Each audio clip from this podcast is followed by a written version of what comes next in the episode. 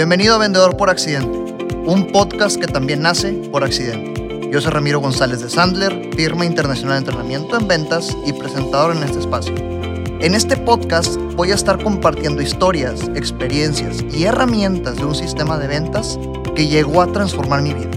Esto con mi objetivo y misión que me motiva todos los días a seguir dedicándome a esto.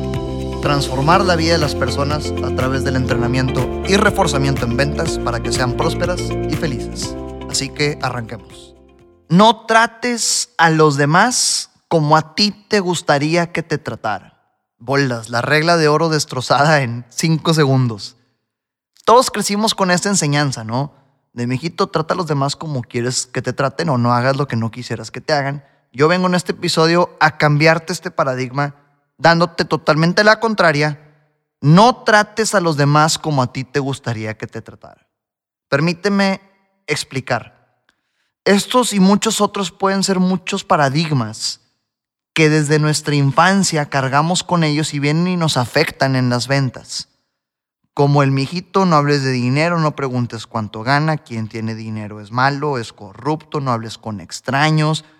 Todo ese tipo de cosas nos afecta a nuestro rol de vendedora o nuestro rol de vendedor. Al igual que esta regla de oro, que es trata a los demás como a ti te gustaría que te trataran. ¿Por qué no la cambiamos? Yo te digo, no trates a los demás como a ti te gustaría que te, que te trataran. Trátalos como a ellos les gustaría ser tratados. Si la antigua se llama regla de oro, vamos a llamarle a esta regla de platino. Trata a los demás como ellos quieren ser tratados, no como a ti te gustaría que te trataran. ¿Quién te dice en tu sano juicio, vendedor a vendedor, que a tu comprador que tienes enfrente le encanta que lo traten como a ti? Esfuérzate por identificar cómo quiere tratar una conversación la persona que tienes enfrente para comunicarte como él lo necesita, como él lo espera. En redes sociales subí la historia de Felipe y Susana, uno de los primeros videos que subía con una producción un poquito más decente. Y te hablaba, oye, Felipe llevaba meses atrás de Susana. Reaccionaba a todas sus historias de Instagram y le escribía y aparte le comentaba y puros likes. Cada que podía iba se les acercaba. Hasta que por fin se le hizo. Felipe y Susana andaron. Anduvieron y de novios, ¿verdad? Y muy bien enamorados. Y de repente a los tres meses, cuatro meses, llega Felipe conmigo súper destrozado había terminado su relación con Susana. Después de escuchar y hacer algunas preguntas, entendí que era precisamente esto, ¿no? Susana era una persona muy privada, de planes, una agenda estructurada de aquí al 2025. Y, cambiar los planes para Susana era muy complicado, ¿verdad? Un extremo muy complicado. Ella no podía eh, eh, eh, cambiar un plan de un día a otro, le encantaba la privacidad y, y introvertida, pues.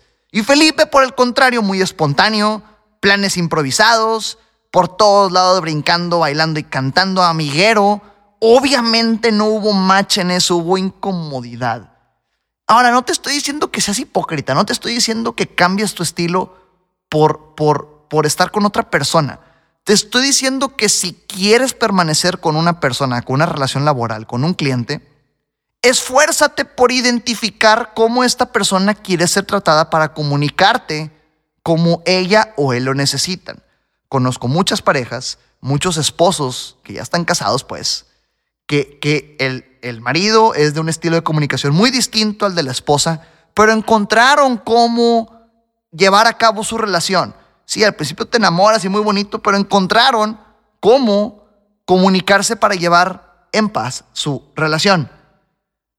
Te voy a contar otra historia para antes, después de esto, ahora sí aterrizarlo a, a las ventas. Yo soy el típico mexicano al que le encanta la comida picante.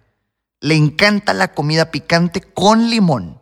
O sea, esos dos, esos dos elementos son, son, son los que me fascinan, ¿no? Comida picante y con limón. ¿Qué quiere decir? Que un domingo ideal para mí es un domingo en el que tengo mi molcajete con chile piquín, tomate, me pongo a tatemar el tomate, pico cebolla, cilantro, aguacate, limón, aceite de oliva. Pues, no, de repente se me inventa una que otra salsa. Me encanta hacer salsas los domingos.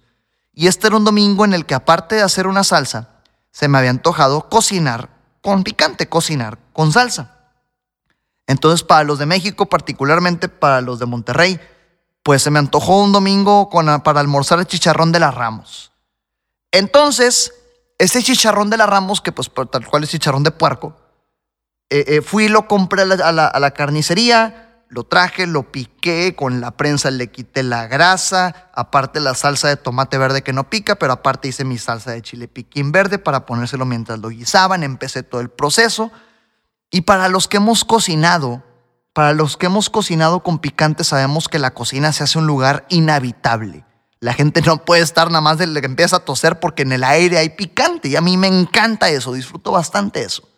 Después de 20 minutos de cocinar ya había calentado las tortillas en el tortillero, estaba hirviendo ya un poco el, guisado. Y dije, pues es, hora, ¿no? Es hora de, prepararme mis taquitos, ¿no? Taquitos de chicharrón salsa verde con chile piquín. Entonces voy, caliento frijoles, pico un, aguacate para poderle poner aguacate a mis tacos, saco las tortillas, bolas en el refrigerador. No había limón. No había limón.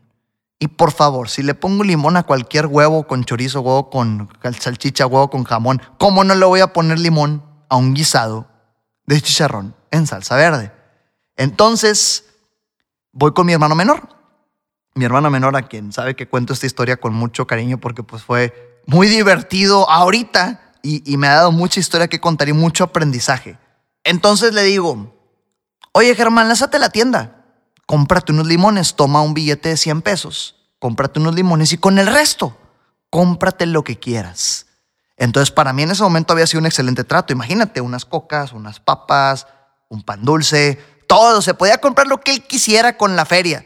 Lo único que yo quería eran mis 10 limones para poder comerme mis taquitos de chicharrón con chile piquín, con su buena porción de limón. Mi hermano feliz dice, va, acepta el trato y se lanza a la tienda. Para esto la tienda estaba unas 5 o 6 cuadras. Él no, no manejaba, no maneja, entonces pues se va caminando. Y en lo que él se va, pues yo me mantengo ahí eh, eh, calentando el guisado, prendo la estufa de vez en cuando para que no se enfríe. Las tortillas son tortillero para que se mantengan calientes. Pasan 5 minutos, no llegaba. 10 minutos no llega. 15 minutos vuelvo a calentar las tortillas. Le intenté marcar, no me contestaba que bueno, pues oye, si imagínense, si de por sí la cocina se llenó de este aroma eh, eh, de olor a comida, pues yo hambriento, ¿verdad?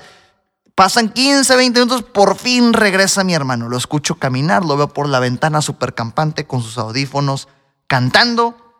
Abre la puerta de la cochera, entra a la casa con dos bolsas llenas de esta tienda. Dos bolsas llenas. Y dije, bolas, oye, pues Haz de cuenta que hiciste el súper con 100 pesos y te alcanzó. Sus buenas cocas, sus buenas papas, todo bien servido, ¿no? y súper feliz se quita los audífonos y me dice, oye Ramiro, ¿qué crees? No me alcanzó para los limones. Y yo, ay, Jesús, no, no me alcanzó para los limones. Cuento esta historia en conferencias, entrenamientos, cursos. La gente se ríe. Yo ahorita sí me río, ¿verdad? Pero en ese momento me quedé sin palabras. No me alcanzó para los limones. ¿Qué fue lo que hice mal? ¿Qué fue lo en qué me equivoqué en mi mensaje? Si le regresas a este episodio te darás cuenta que mis instrucciones fueron muy claras. Toma estos 100 pesos, compra unos limones y con el resto lo que te alcance.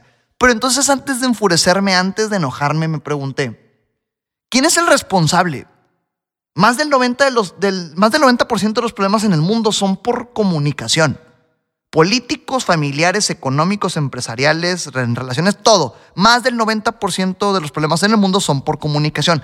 Y en esta comunicación que yo tuve con mi hermano, ¿quién es el responsable? Yo, que se supone que me dedico a esto, se supone que enseño a la gente a comunicarse mejor, o mi hermano que pues claramente no sabe este tema y apenas está aprendiendo. Obviamente yo. Obviamente yo fui el responsable de no haber transmitido el mensaje como mi hermano lo necesitaba escuchar, no como a mí me hubiera gustado que me transmitieran el mensaje. A partir de ahí entendí, a partir de ahí entendí que con mi hermano, por su estilo de comunicación, es muy bien Germán, de todo lo que te acabo de platicar, ¿qué fue lo que entendiste? Y dejar que, dejar que él me platique su historia, me platique su visión de lo que vayamos a hacer. Quiero que esto te ayude en tu vida, en tu familia y en tu chamba. Por eso te cuento esta historia, porque a mí me ha pasado y la aplico en mi vida con mis hermanos, soy el hermano mayor, y la aplico en los negocios. Ahora te platico y te comparto la teoría atrás de esta, de esta herramienta que te compartí, que te, que te, que te aterricé con la historia de mi hermano.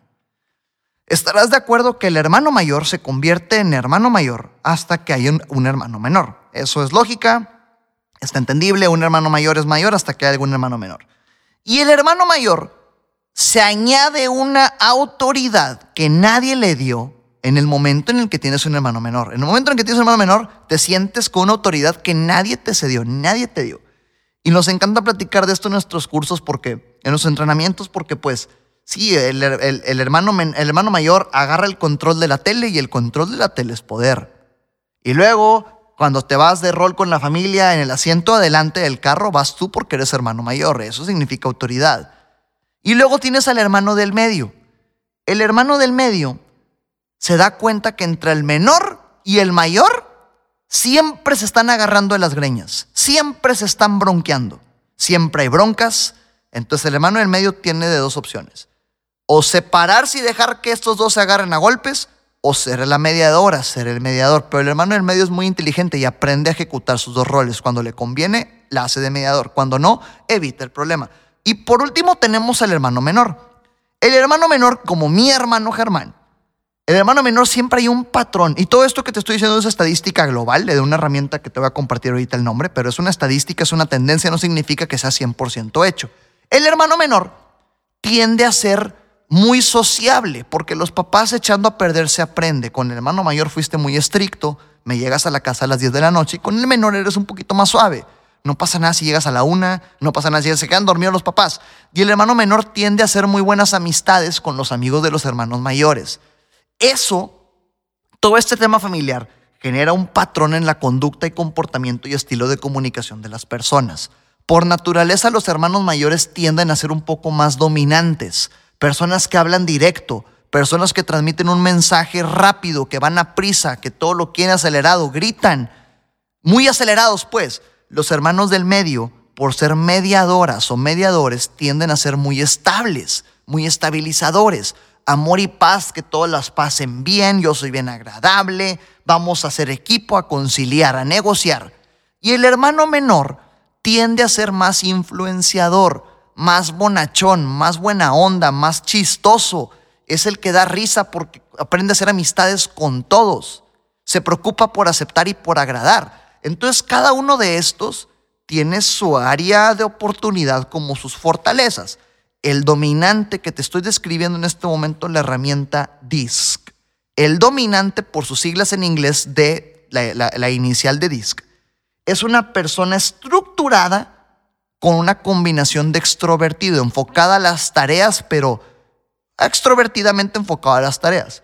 Un I, que es un influenciador, es una persona extrovertida, pero más relajada, enfocada a las personas, enfocada al ambiente, a que la pasemos chido un estabilizador es una persona privada, introvertida, pero relajada, enfocada a las personas, a que no haya broncas, a estabilizar, a conciliar, a negociar. Y por último tenemos un preciso o conscious, por eso se llama DISC, la herramienta por sus siglas en inglés.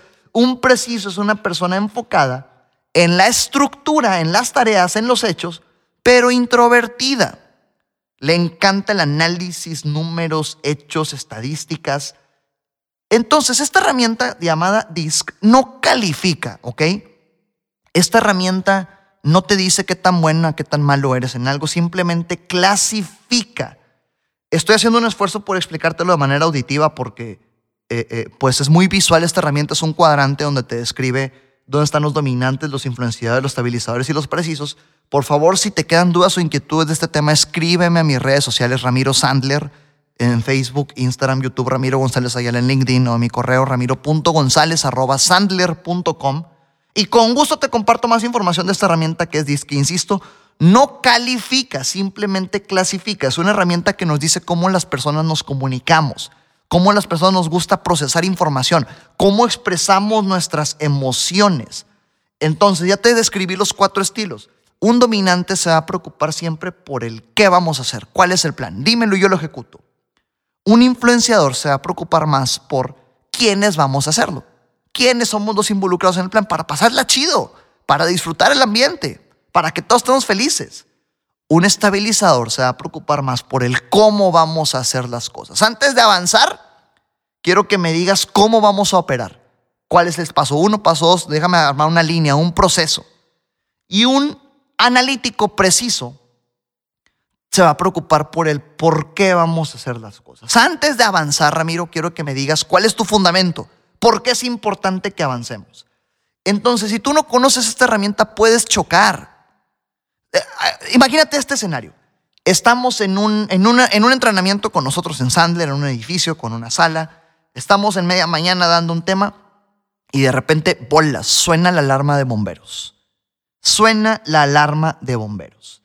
Y en la audiencia tenemos estos cuatro estilos, a un dominante, a un influenciador, a un estabilizador y a un analítico o preciso.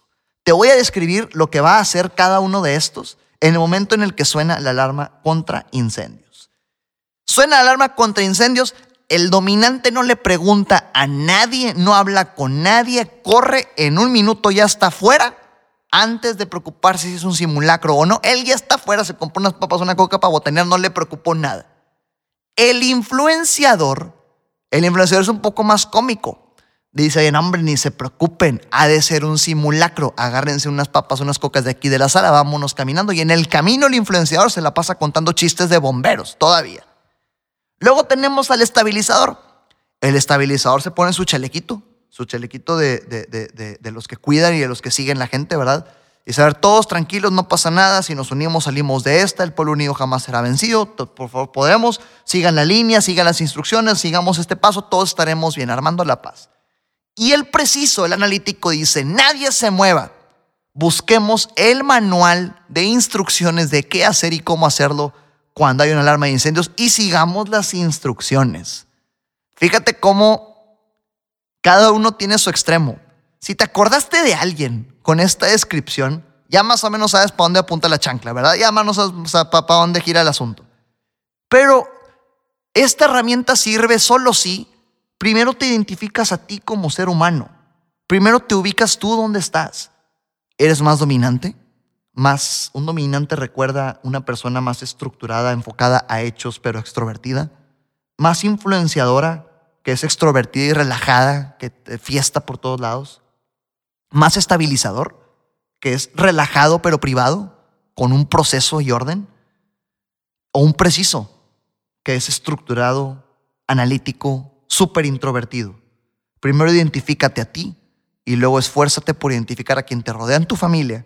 Y después, solo después, preocúpate por identificar a quién tienes enfrente de una transacción de venta qué estilo predomina en tu prospecto o en tu cliente para que lo trates y te comuniques como ella o como él lo necesitan, no como a ti te gustaría que te trataran.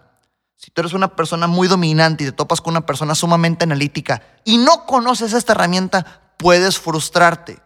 Si alguien sale cansada o cansado de una reunión de ventas, tienes que ser tú como vendedora, tú como vendedor. Para tu comprador tiene que ser un agasajo un placer, lo más divertido de su día, tener una conversación contigo.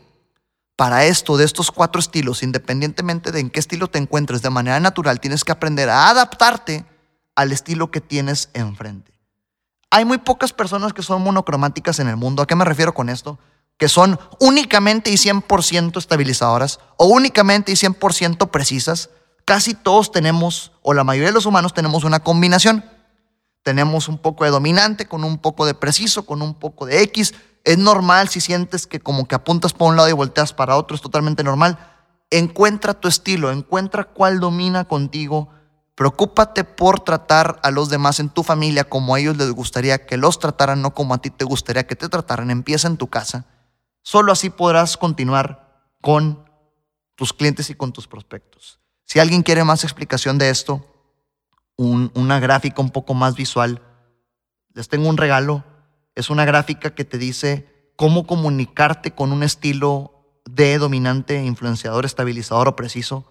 Y cómo identificar a un dominante, a un influenciador, a un estabilizador o a un preciso. Si me sigues en redes sociales, Ramiro Sandler en Instagram y en Facebook, paso uno, sígueme. Paso dos, mándame un mensaje diciéndome que escuchaste este podcast y que dije que si me mencionabas esto te compartía esta gráfica y con gusto te lo comparto. Recuerda que la regla de oro con la que fuimos educados y con la que crecimos, por más espiritual que suene, te puede estar metiendo el pie de manera constante en tu rol de vendedora o en tu rol de vendedor. Esta regla de oro que dice, no hagas lo que no quisieras que te hicieran o trata a los demás como quisieras que te trataran. En tu rol de ventas te puede estar metiendo el pie. Transfórmala a la regla platino, que es trata a los demás como a ellos les gustaría que los trataran. Esfuérzate por identificar a quién tienes enfrente y trátalos como a ellos se sienten cómodos. Recuerda la conclusión de todo este podcast. Si alguien tiene que salir cansado o cansado de una reunión de ventas, tienes que ser tú como vendedora, como vendedor. Para tu comprador tiene que ser lo más placentero, su actividad favorita del día. Para eso, domina este tipo de herramientas. Hoy solo te compartí una disc, una materia muy importante. Nos a llevar horas hablando de esto. Yo soy Ramiro de Sandler. Nos vemos en el siguiente episodio. Gracias por tu tiempo conmigo en este podcast. Si lo que escuchaste te aporta y o crees que le pueda sumar a alguien, por favor compártelo. Te dejo mis redes sociales arroba Ramiro Sandler en Facebook, Instagram y YouTube. Y en LinkedIn me encuentras como Ramiro González Ayala. Hasta la próxima.